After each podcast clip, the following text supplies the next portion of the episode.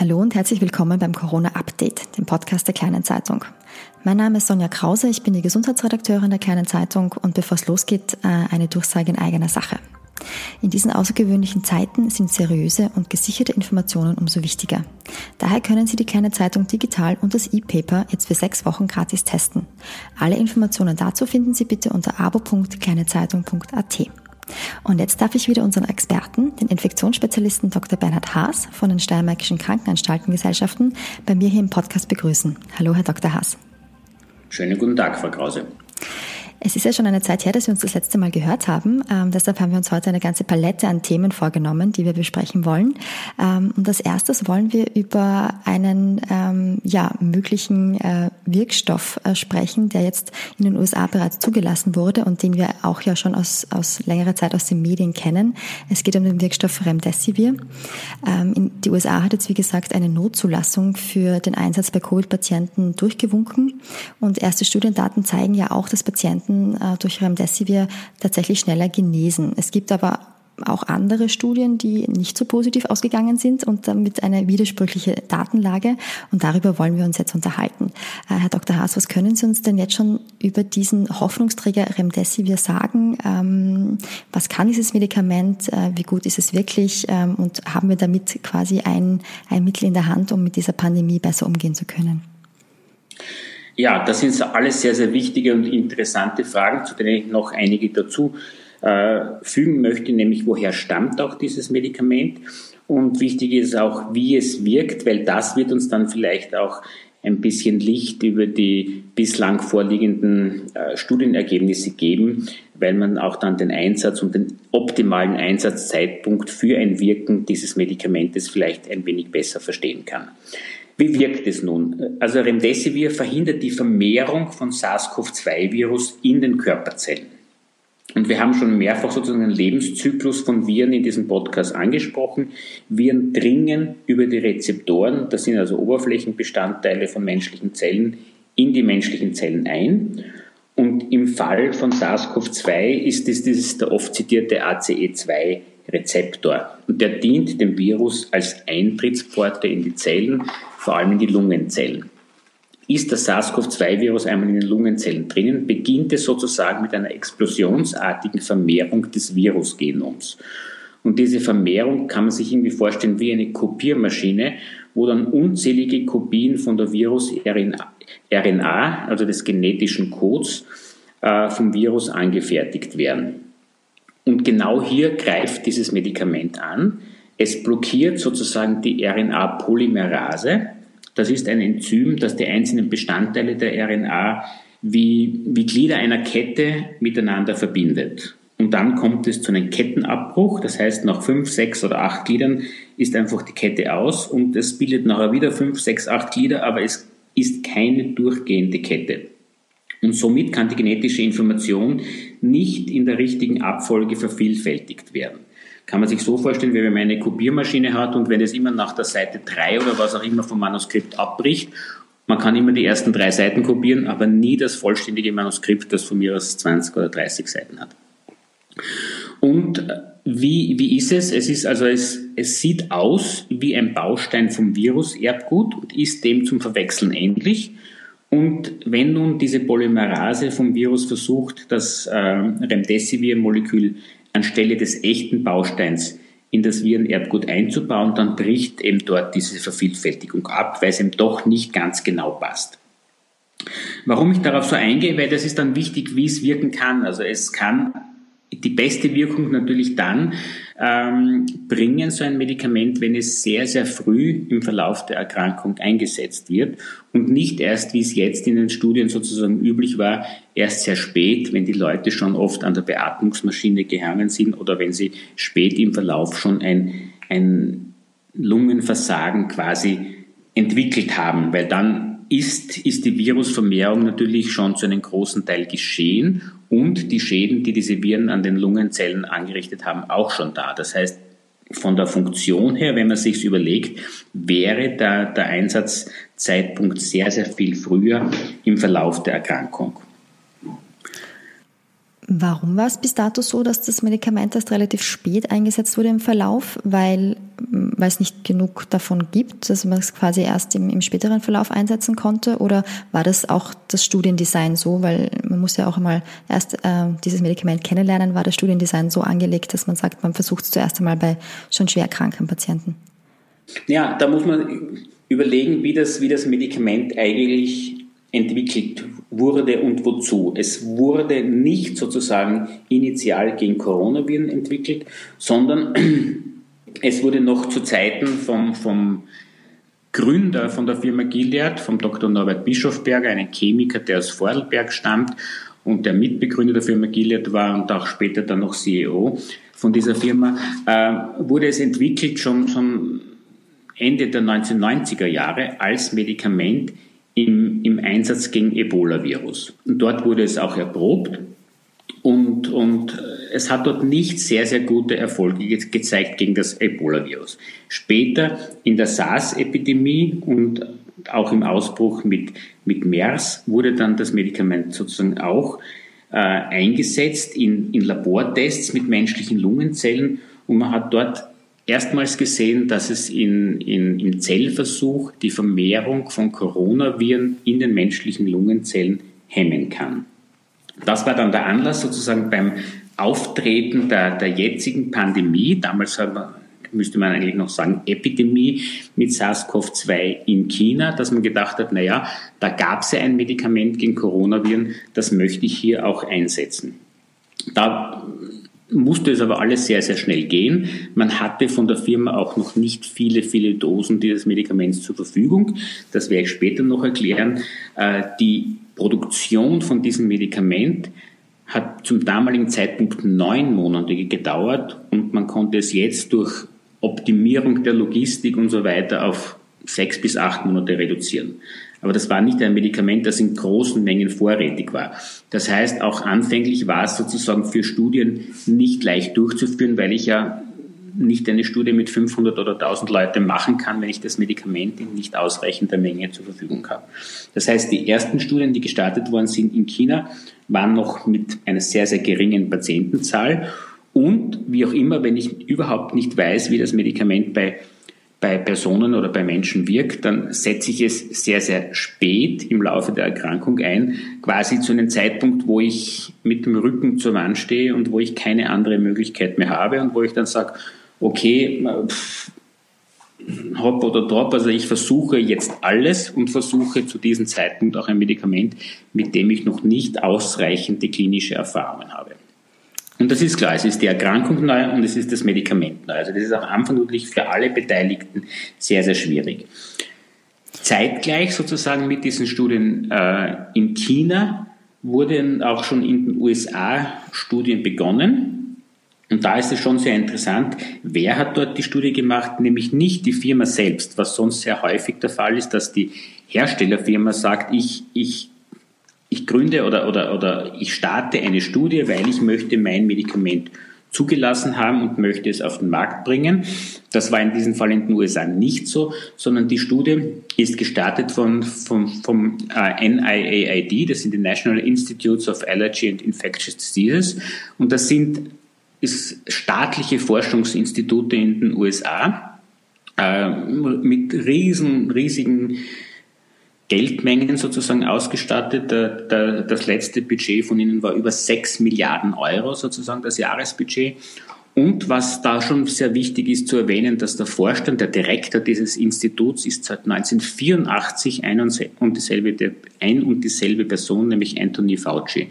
Und Anthony Fauci ist jeden HIV-Forscher und, jeden HIV-Wissenschaftler sozusagen ein, ein sehr, sehr gut bekannt und, und, und, und immer schon ein, ein Begriff gewesen, weil er steht diesem Institut seit dem Jahr 1984 vor und das war im Prinzip der Beginn der HIV-Pandemie.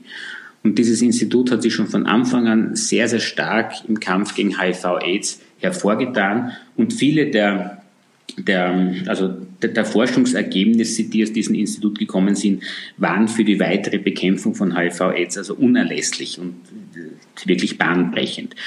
Und dieser Anthony Fauci ist mittlerweile schon 79 Jahre alt, ja, habe ich jetzt richtig gerechnet, 79 Jahre alt und, und, und tagtäglich voll im Einsatz und ist auch, äh, hat auch schon sechs andere US-Präsidenten im Laufe seines Lebens jetzt im Kampf gegen HIV-Aids beraten und ist auch jetzt der Berater von Präsident Trump, wie wir alle wissen, aus diversen Interviews. Und das ist, glaube ich, bislang sein schwierigster Job, den er da jetzt ausgefasst hat. Aber ich, ich glaube halt, und das kann ich, kann ich, glaube ich, wirklich wirklich, deshalb ist es kein Glauben, das kann ich glaube ich wirklich sagen, das ist für ihn eben auch kein Job, wenn er, wenn er da eine Beratertätigkeit ausführt, sondern das ist seine Überzeugung, dass er mit seinem Wissen sozusagen der Bevölkerung und der amerikanischen Nation zur Seite stehen möchte.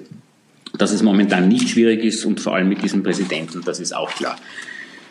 Aber jetzt habe ich abgeschweift und Sie haben mich eigentlich zu der Studienlage gefragt. Aber das ist trotzdem alles wichtig. Also das ist wir haben einerseits Daten jetzt von China, die hier waren nur 237 Patienten, 237 Patienten in zehn Krankenhäusern in Wuhan. Zu einem Zeitpunkt, wo dort alles drunter und drüber gegangen ist, das muss man auch sagen. Äh, die haben sozusagen brav trotzdem diese Studien gemacht und haben 158 Patienten haben laut dieser Veröffentlichung jetzt da im Lancet vom 30. April haben 158 Patienten Remdesivir erhalten 79 sozusagen ein Scheinmedikament, ein Placebo. Und man konnte äh, laut dieser Veröffentlichung im Lancet keinen signifikanten Vorteil von Remdesivir gegenüber Placebo vorstellen. Äh, nicht vorstellen, sondern feststellen. In der Studie selbst werden aber dann, oder in der Publikation selbst, werden zwei Kritikpunkte von den Autoren selbst angegeben. Die Studie wurde vorzeitig abgebrochen, weil man dann keine Patienten mehr hatte, weil, weil einfach die Logistik in diesen Krankenhäusern, in, in, diesen, in dieser, in dieser Ausbruchsszenario nunmehr sehr, sehr schlecht funktioniert hatte. Und äh, all diese Patienten, die sozusagen in die Studie eingeschlossen wurden, hatten, haben das Medikament erst sehr, sehr spät erhalten weil einfach der Prozess, bis die Patienten stationär wurden, bis, bis sie eingeschlossen wurden, die waren alle schon beatmet und alle schlecht beieinander und dann sozusagen wieder, wie ich schon ein, äh, eingangs erzählt habe, sozusagen die Schlechtesten von den Schlechten haben dann dieses Medikament bekommen und dann ist auch eine Aussage sehr, sehr schwierig. Unter anderem aus, aus dem Gelernten, sage ich jetzt mal, aus den Erfahrungen in China, äh, wurde die Studie in den USA doch ein wenig, ähm, sage ich jetzt mal, ich will nicht sagen korrekt, aber, aber, aber mit, mit, mit unter besseren Voraussetzungen einfach durchgeführt. Sie war auch viel, viel größer. Man hatte da immerhin über 1000 Patienten eingeschlossen, hatte ausreichend große Kontrollgruppe. Es war in sehr vielen verschiedenen Krankenhäusern in den USA verteilt. Große Universitätskliniken auch dabei. Und dort zeigte sich nun, wie Sie, wie Sie selber gesagt haben, dass es schon zu einem großen Unterschied gekommen ist, vor allem in der Dauer des Krankenhausaufenthaltes. Und das war mit ein Grund dann für diese Emergency Use Authorization, für diese Not- oder Eilzulassung, weil man sagte, ähm, die, die Gruppe, die das Medikament bekommen hat, waren nach elf Tagen wieder genesen im Schnitt und die anderen in der Kontrollgruppe erst nach 15 Tagen.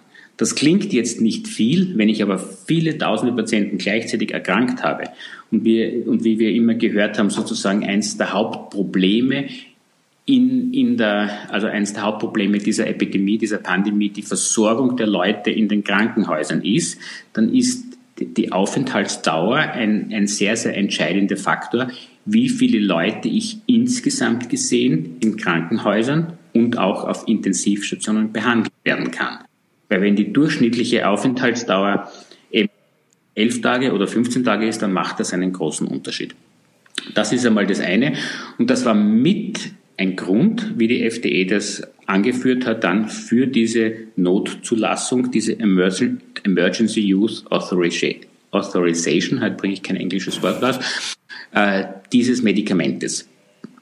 Die Sterblichkeit hingegen, die Gesamtsterblichkeit, war von den amerikanischen Daten her nicht wirklich signifikant unterschiedlich, nämlich 8% in der Gruppe derer, die das Medikament bekommen haben, versus, glaube ich, 11,5 in der Kontrollgruppe. Und da wird extra darauf hingewiesen, dass das kein statistisch signifikanter Unterschied bedeutet. Das heißt, ähm, aus dieser Studie lässt sich jetzt eben noch nicht sagen oder es, es, es gibt jetzt noch keinen Beweis dafür, dass, dass äh, Menschen auch eher überleben, wenn sie mit Remdesivir behandelt werden.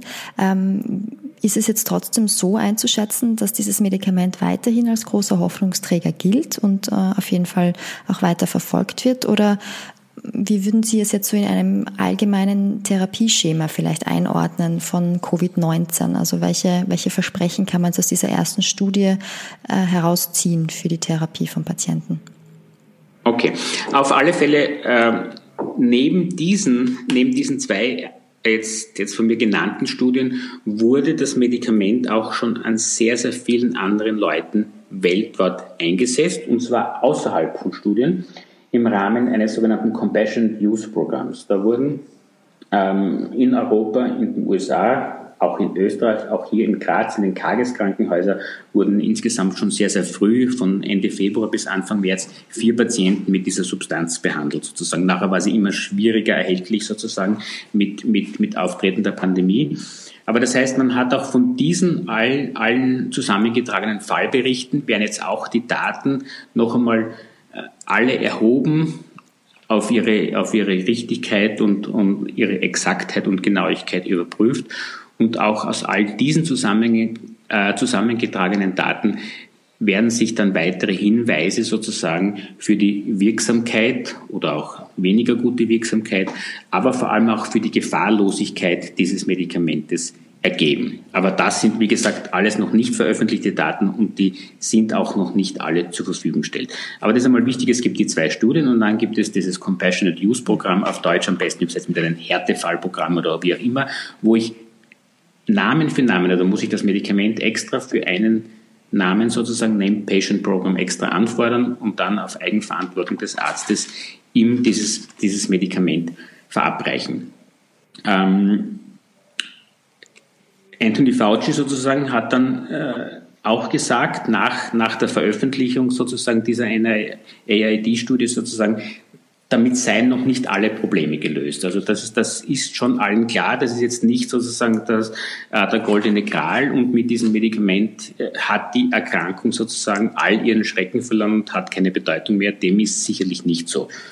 Und was noch offene Fragen sind, sind sozusagen, ob alle Patienten gleichermaßen von der Behandlung mit diesem Medikament profitieren oder ob die Wirksamkeit je nach Schweregrad der Erkrankung unterschiedlich ist. Das heißt, vielleicht profitieren die Schwerkranken mehr oder vielleicht profitieren aber auch nur die, nur die geringfügig Erkrankten mehr, dass sie kürzer nur infiziert sind und es nicht weitergeben oder wie auch immer. Das muss man sozusagen genau abschauen.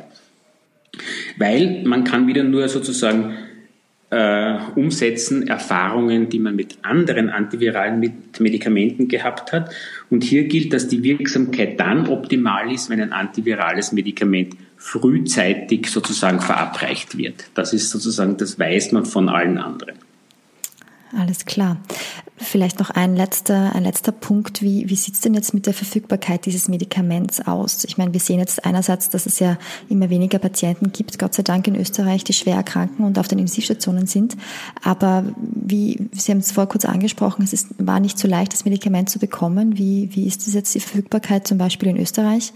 Kann man das einfach bestellen? Oder ich habe ja auch gelesen, dass die Firma eine gewisse Anzahl an Dosen auch gratis zur Verfügung stellt. Wie, wie sieht es da momentan aus? Also die Firma hat bislang, was ich weiß, äh, zumindest in den USA, dafür gibt es Zahlen, glaube ich, 1,5 Millionen Dosen im Namen dieses Named Patients Programms und den Studien zur Verfügung gestellt.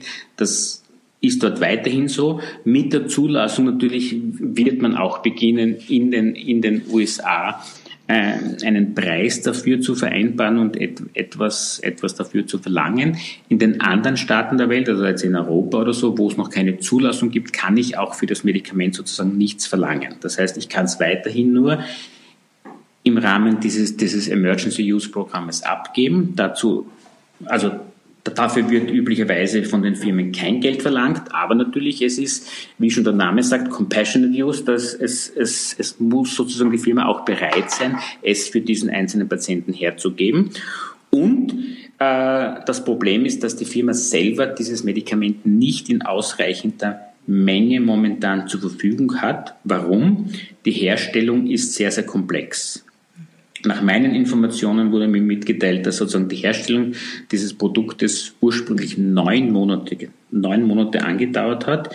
Es ist sehr, sehr kompliziert. Also Ausgangssubstanz ist einfach. Das ist eine Aminosäure äh, L-Alanin und die muss dann in über 20 verschiedenen Schritten, wo unter anderem sehr, sehr hochexplosive Chemikalien dazu hingefügt werden müssen, weiterverarbeitet werden. Und, die, und das geht nicht an einer einzigen Stelle. Also bislang wurden, wurden die Substanzen nacheinander sequenziell in drei, auf drei verschiedenen Kontinenten weiter, beatmet, äh, weiter behandelt. Auf Nordamerika, Asien und Europa verteilt waren die einzelnen Produktionsschritte und deshalb hat es bislang neun Monate gedauert. Jetzt hat man natürlich diesen ganzen Produktionsprozess und die Logistik optimiert und kommt jetzt auf circa sechs bis acht Monate in der Herstellung. Das heißt, es ist wirklich, wirklich auch eine logistische Herausforderung, dieses Medikament momentan in, in ausreichender Anzahl zu produzieren und auch verfügbar zu haben. Und es ist natürlich jetzt auch damit zu rechnen, dass mit, mit diesem Notfallzulassungsstatus des Medikaments in, in den USA der Bedarf noch weiter steigen wird. Und das ist dann natürlich sehr, sehr schwierig, wie die Verteilung des Medikaments in, einen, in einer Notfallsituation dann irgendwo geschehen wird. Das heißt, das, da kann ich Ihnen nicht sagen. Es sind natürlich schon immer von der Firma gewisse Chargen und gewisse, sage ich jetzt mal, Produktionsmengen äh, auch für Europa immer vorgesehen gewesen und die werden wahrscheinlich auch weiter erhalten bleiben. Okay, einen letzten Punkt hätte ich doch noch zum Thema Medikamente bzw. Wirkstoffe. Es gibt ja, es gab ja auch noch einen anderen Wirkstoff, der sehr viel in den Medien war, sehr viel diskutiert wurde. Äh, Chloroquin oder Hydroxychloroquin, dieses alte Malaria-Mittel, über das wir ja auch schon öfters gesprochen haben, ähm, hat, hat Remdesivir jetzt äh, Chloroquin als Hoffnungsträger abgelöst oder welche, welche aktuellen Daten gibt es denn zu, zu Chloroquin? Wird das weiterhin in Studien erprobt oder ist es jetzt ein bisschen aus dem Fokus äh, gerutscht? Erforscht? Es wird weiterhin in Studien erprobt. Hier sind die Daten, würde ich sagen, widersprüchlich her.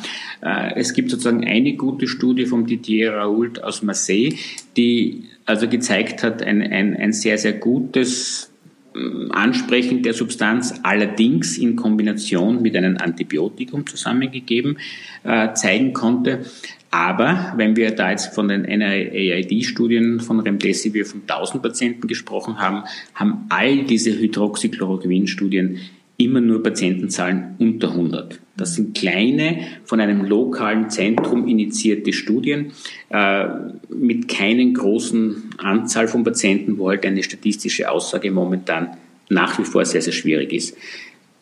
Ob es jetzt abgelöst wird, kann ich nicht sagen. Vom Nebenwirkungsprofil natürlich gibt es einen großen Unterschied.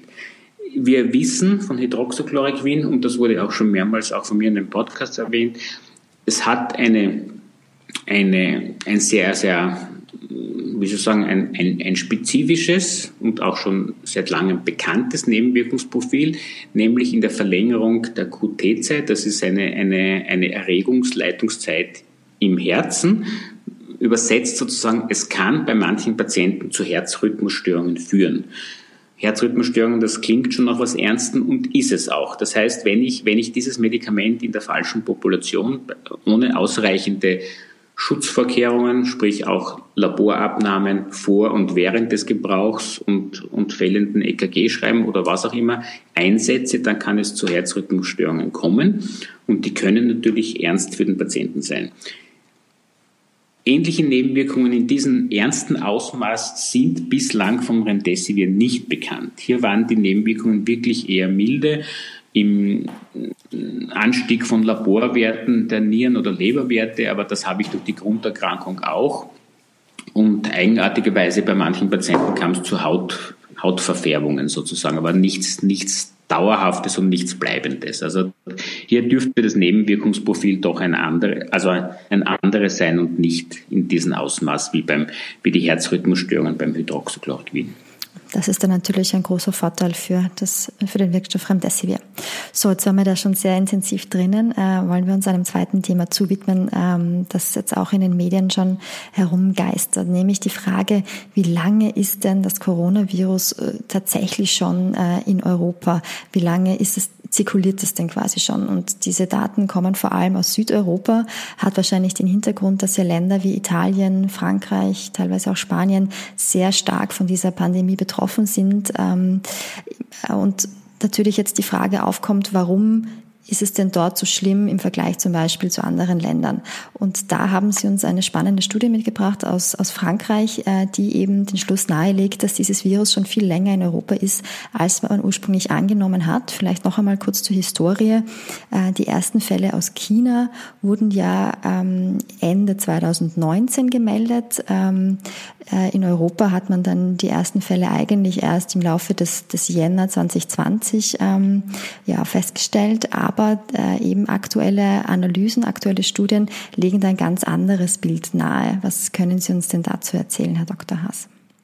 Ja, hier gibt es eine Studie, die letzte Woche im, äh, im Journal of Antimicrobial Agents, auch einen sehr, sehr renommierten mikrobiologischen Fachjournal, veröffentlicht worden ist, äh, stammt von einer Ärztegruppe, Ärzte- und Forschergruppe, allerdings nur von einem einzigen Zentrum, einem, einem Krankenhaus im Norden von Paris, die sozusagen, ähm, und da sieht man wieder, wie wichtig gewisse Dinge sind, die man regelmäßig und routinemäßig in Krankenhäusern macht, die sozusagen schon routinemäßig immer bei Patienten, die auf der Intensivstation waren und die jetzt in diesem speziellen Fall Lungenprobleme hatten, hat man Atemwegssekretproben und auch, wenn man eine Lungenbiopsie gemacht hat, Lungenbiopsieproben aufgehoben und bei minus 80 Grad äh, Celsius sozusagen tiefgefroren und aufbewahrt. In sogenannten also Biobanken, wo, wo sozusagen diese, diese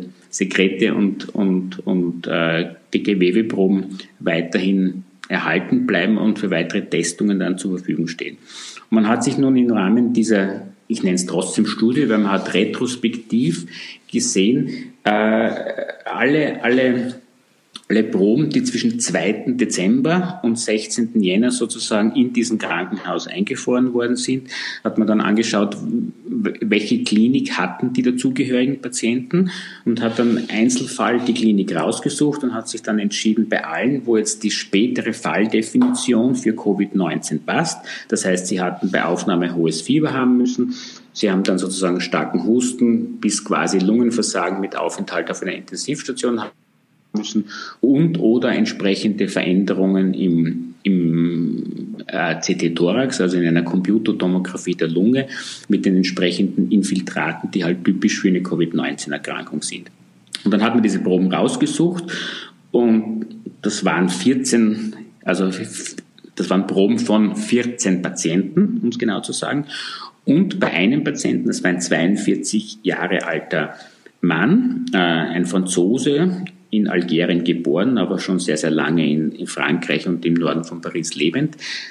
Bei dem hat man sozusagen retrospektiv in den Proben SARS-CoV-2 mittels PCR in mehrmaligen Kontrollen nachweisen können. Was ist nun das Interessante? Das Interessante ist, dass dieser Mann keine entsprechende Reiseanamnese hat. Das heißt, er war nie in China gewesen, hatte auch keinen Kontakt zu irgendwelchen Chinesen gehabt oder von, oder zu Leuten, die kurz zuvor aus Wuhan zurückgekehrt sind.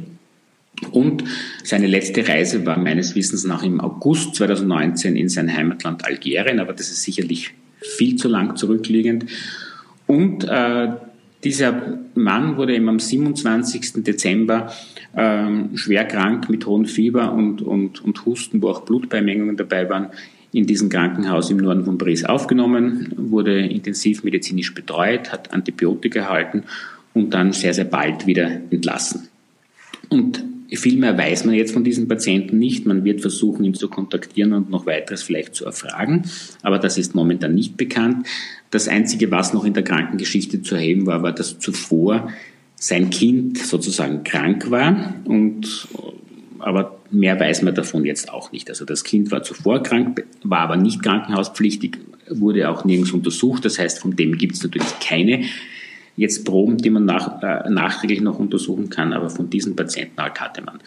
Was ist dann nun das Entscheidende daran? Bislang dachte man immer, dass der Patient Zero, also der Patient, von dem aus in Frankreich alles ausgegangen ist, am 24. Jänner sozusagen in Frankreich aufgeschlagen war mit einer entsprechenden Reiseanamnese und zuvorigen Aufenthalt in Wuhan in China. Und jetzt hat man halt sozusagen gesehen, okay, das ist schon wirklich 30 Tage vorher, nämlich schon am 27. Dezember wurde sozusagen ein Mann in einem Krankenhaus behandelt und er hatte damals, wie sich nachträglich herausgestellt hat, jetzt sozusagen Covid-19.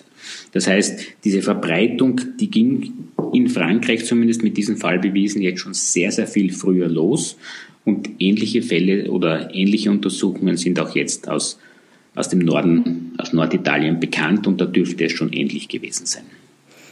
Das wäre dann natürlich eine Erklärung dafür, warum diese Regionen äh, so stark betroffen sind, weil man dort eben nicht mehr diese, diese Rückverfolgungen sinnvollerweise machen konnte, sondern das Virus eben schon zirkuliert ist, bevor man überhaupt das Augenmerk darauf gelegt hat. Ist das so die, die, der Schluss, den man daraus ziehen kann aus diesen, aus diesen Fallberichten?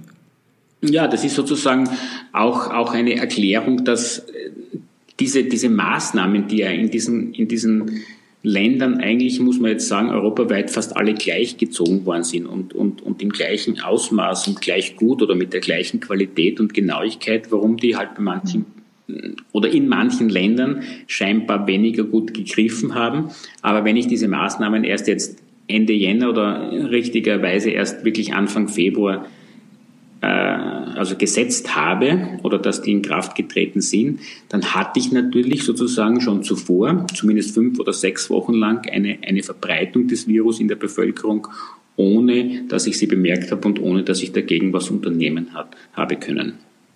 Und das erklärt dann sozusagen diesen zahlenmäßigen, ich will jetzt nicht sagen Vorsprung, aber es ist es natürlich ein Vorsprung von der Virusinfektion, wenn ich so und so viel lange Zeit mich schon vermehren habe können, bevor Maßnahmen dagegen gesetzt werden. Sehr interessant.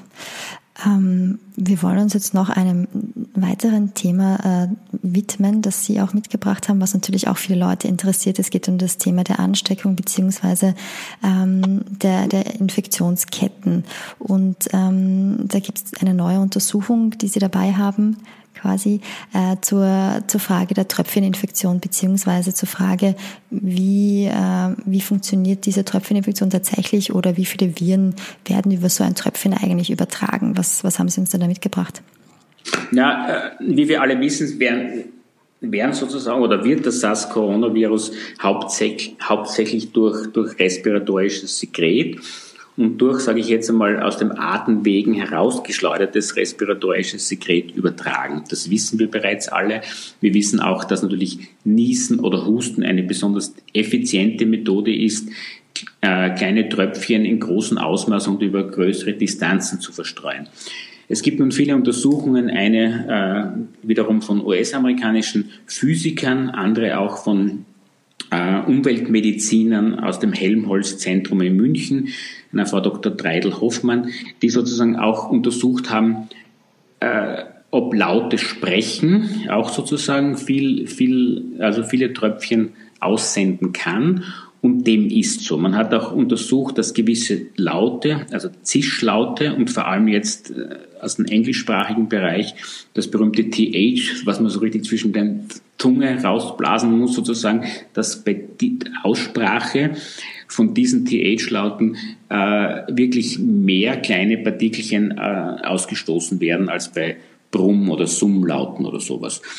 Äh, das alles ergibt auch wahrscheinlich jetzt sozusagen oder, oder fließt mit ein in die Entscheidung vom österreichischen Bildungsministerium, dass das sozusagen weiterhin äh, das Singen im Musikunterricht wahrscheinlich unterbleiben wird, weil man sagt, dass beim Singen es schon zu einer deutlich anderen zu einem deutlich höheren Ausstoß von infektiösen Partikeln kommen wird als beim normalen Sprechen, das natürlich in der Schule auch notwendig sein muss. Ich kann natürlich nicht stumm in der Schule sitzen, aber das hat alles sozusagen darauf ein, ein bisschen Einfluss und da gibt es jetzt immer mehr und mehr Daten darüber. Ge, getrieben sind diese Daten auch vor allem von der berühmten Heinsberg-Studie in, in, in Nordrhein-Westfalen, wo man gesehen hat, dass sehr, sehr viele der dortigen Übertragungen im Rahmen von Karnevalsfeiern waren. Und da war am Anfang auch die Idee, dass, dass die Biergläser schlecht ausgewaschen waren oder sowas und das wurde dann eigentlich wieder zurückgenommen und jetzt mit diesen Singen und Sie kennen die Bilder von, Nordrhein-Westfalen von Karnevalsfeiern, da wird geschunkelt und, und, und man hat doch eine gewisse Nähe und singt und das ist laut und, und hin und her. Äh, und, und hier hatte sozusagen das Virus dann wirklich wahrscheinlich ein, ein leichtes, um von einer Person auf die andere mit diesen Tröpfchen übertragen werden zu können. Und Sie mich nun gefragt mit den Tröpfchen, was es da Neues gibt. Also man hat jetzt sozusagen gesagt, die, die, die idealste Tröpfchengröße für eine Infektion wären, wären also kleine Sekrettropfen mit, mit einem Durchmesser von 30 bis 40 Mikrometer. Das ist ungefähr halb so dick wie ein menschliches Haar dick ist, dass man sich das vorstellen kann. Also das sind ganz, ganz, ganz kleine Tröpfchen, die Hälfte von dem Durchmesser eines menschlichen Haares. Und darin haben ungefähr, hat man sich ausgerechnet, ist auch noch nicht bewiesen sozusagen, circa hätten da 100 Viren Platz. Allein von räumlichen, wenn man sagt, wie groß ist das Tröpfchen, wie groß ist, ist, da, ist das Volumen von einem Virus und wie viel haben dann sozusagen, wenn ich es möglichst dicht hineinpacke, Virenplatz und ich brauche dann noch eine Flüssigkeitshülle rundherum und da kommt man auf diese Zahl von 100 Viren. Aber was es natürlich noch nicht gibt, ist, wie viel Viren brauche ich als minimale Infektionsdosis, um die Erkrankung sozusagen auszulösen. Das heißt, ich kann noch nicht sagen, reicht ein so ein kleines Mikrotröpfchen oder brauche ich mehr, weil ich XXX sozusagen Viren brauche und diese Zahl von 100 Viren multiplizieren muss dann mit der Anzahl der Tröpfchen. Aber das weiß man bis jetzt und man weiß auch, dass diese kleinen Tröpfchen natürlich ähm, sehr, sehr rasch verdunsten, sozusagen, wenn, wenn, wenn die Luft, die Umgebungsluft ausreichend warm ist. Da ist immer über 20 Grad ist gut und eine, und eine niedrige Umgebungsluftfeuchte hat. Und was jetzt auch wichtig ist, wenn, wenn man die letzten Tage bedenkt, es ist warm und es geht auch oft immer ein bisschen in Wind. Also so ein, eine, eine Luftbewegung ist natürlich auch gut, weil dieses Tröpfchen schneller verdunstet und, und sozusagen weniger lang irgendwo auch statisch bleiben kann. Also das sind die Faktoren. Aber genaues kann man da jetzt noch nicht sagen und, und, und irgendwelche äh, Aufschlüsse von, da gibt es natürlich jetzt schon ein paar Vermutungen, wie weit man hinter einem Jogger bleiben müsste oder wie weit man hinter einem Radfahrer bleiben müsste, der mit welcher Geschwindigkeit fährt oder so. Aber das, da gibt es noch keine validen Daten und ich glaube, das ist auch ein bisschen zu übertrieben, wenn man dann genau mit dem Maßband sich dem Radfahrer hinten nähert sozusagen auch eher schwierig im Alltag, kann ich mir vorstellen. Schwer umzusetzen, sozusagen. Ja, aber was man ja schon, glaube ich, sagen kann, was jetzt auch aus dem herausgeht, was Sie jetzt beschrieben haben, dass, ähm, dass es wahrscheinlich äh, ungefährlicher ist, sich im Freien aufzuhalten mit anderen Leuten, dass es dort eben äh, quasi dem Virus ein bisschen schwerer gemacht wird, von Mensch zu Mensch zu hüpfen. Und was man ja auch immer wieder hört, ist, dass es schon auch darauf ankommt, wie lange man mit jemand anderem in Kontakt ist. Also dass diese Ansteckungen jetzt im Vorbeigehen ähm, scheinbar eher selten sind und wenn man sich wirklich länger mit jemandem trifft, unterhält, ähm, dass es dann ein höheres Ansteckungsrisiko gibt. Äh, würden Sie das auch so bestätigen? Ja, das ist sicherlich zu bestätigen und kann auch durch Daten untermauert werden, wie, wie von der von der AGES, also der österreichischen Agentur für Ernährung und Gesundheit, ähm, ähm, jetzt publizierten ähm, Mitteilungen sozusagen, dass man viele der Ansteckungsketten in sogenannten Clustern auflösen konnte.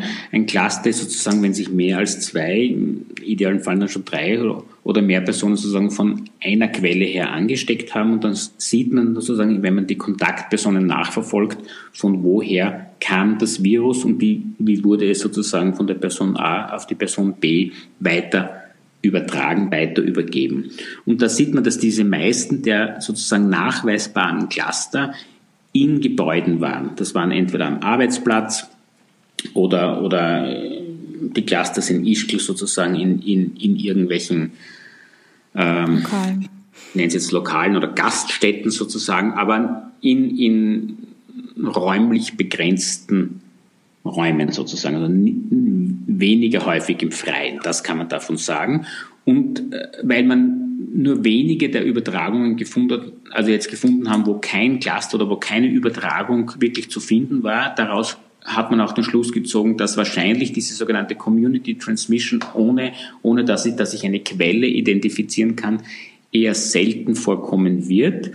Und daraus gab es sozusagen den Rückschluss, dass jetzt die Übertragung in, in jetzt bei einem nur kurzen Begegnen wie es im Supermarkt beim Einkaufen ist oder, oder beim Begegnen im Park oder so, wenn, wenn, ich, wenn ich dann nur kurz an jemanden vorbeigehe, dass das für die Übertragung kein sehr, sehr signifikanter, effektiver Weg ist, sodass es nur selten eher in Frage kommen wird aus dem, was wir jetzt schon über die Ansteckung wissen, ähm, was, welche Maßnahmen ähm, wird es denn brauchen, um uns vor dieser so gefürchteten und immer wieder zitierten zweiten Welle zu schützen? Also ähm, es wird ja immer wieder betont, dass, dass das Abstand halten, dass das Tragen von Mund-Nasenschutz, dass das ja weiterhin äh, ein wichtiger Bestandteil ist. Gibt es denn noch andere Faktoren, die uns davor schützen könnten, dass eben eine zweite Welle der Pandemie die ja vermutlich vielleicht auch dann äh, noch schwerere Folgen haben könnte, äh, über uns hereinbricht. Welche, welche Faktoren würden Sie da noch nennen?